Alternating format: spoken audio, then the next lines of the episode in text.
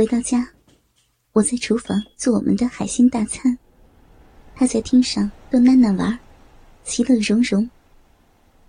我一边做，一边偷偷看厅上的两人，那种幸福的感觉无以言表。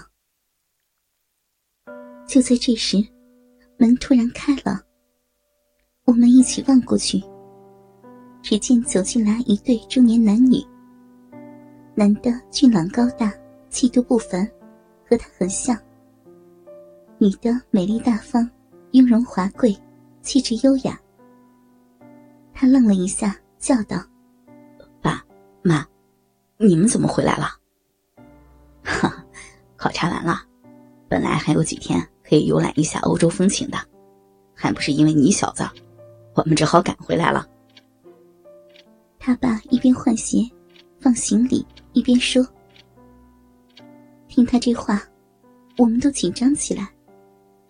还好，接下来的并不是暴风骤雨。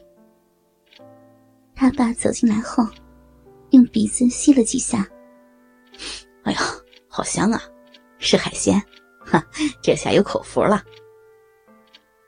他的妈妈也跟着进来，嗅了一下，嗯，不错，在欧洲吃的那些啊。完全不合胃口，今天总算可以享受一下美食了。说着，直接走到厨房来，取了围裙围上，跟我说：“哇，这么多呀！你们知道我们要回来的吗？你一个人忙不过来吧？我来帮你吧。”“嗯，不用不用，阿姨，你旅程劳累，先去休息吧，这里我来就行了。”“ 累什么呀？”飞机上做完，车子上坐，坐的我呀全身僵硬，正好做点事情活动一下。海鲜我不怎么会弄呢，只能帮你打下手。你主厨，我跟你偷偷师学上几手。他妈妈很和蔼，让我松了口气，把心思放到做菜上，一面做，一面跟他妈讲着做海鲜的方法。他的妈妈非常善于交流，说话轻松风趣，不断拿着一个个的海鲜逗乐，感染的我也开心起来。厨房不时传出笑声，我偷偷瞄了下厅上，他的爸爸正抱着囡囡放在腿上逗他玩，很开心的样子。他在旁边略显尴尬。脸上的笑有点干，毕竟没有太多的阅历，心里一下转不过来。有他妈妈的帮忙，做得快了许多。很快就全部做好了。他的妈妈高喊着：“开饭了，开饭了！”端着菜上餐桌，我也跟着一样样的上好菜。吃饭时。他爸妈都没有说什么，只是放开了吃。一边吃一边夸着好味道。他爸爸还问我，怎么会做这么好的海鲜餐？我说，大学的时候在一个饭店的厨房打工，偷偷跟里面的大厨师学的。后来因为被发现偷学，还被辞了工。他爸就说，那个饭店的老板没眼光。应该把我升做厨师才对。吃完了饭，他爸把他叫进了书房。他的妈妈跟我收拾餐桌，并拿到厨房清洗。边坐着，他妈妈边问我和他的事儿。我如实的说了，没有做任何的隐瞒，也没什么好隐瞒的。听完后。他的妈妈点了点头。嗯，很好，你没有想着骗我们。哎，你一个人带小孩，也确实难为你了。那小子没给你添麻烦吧？没，没有，他很好的，帮了我很多。他很优秀，什么都好，可见叔叔阿姨的教育非常的好。我赶忙说。好什么呀？那件事儿他就没有处理好，叫社会上的混混办事儿，都不知道他脑子怎么想的。嗯，那不怪他，都是为了我。他，他主要是怕，怕和我的事儿让你们知道了。他和你这样的关系，当然应该帮你，这点他没有做错。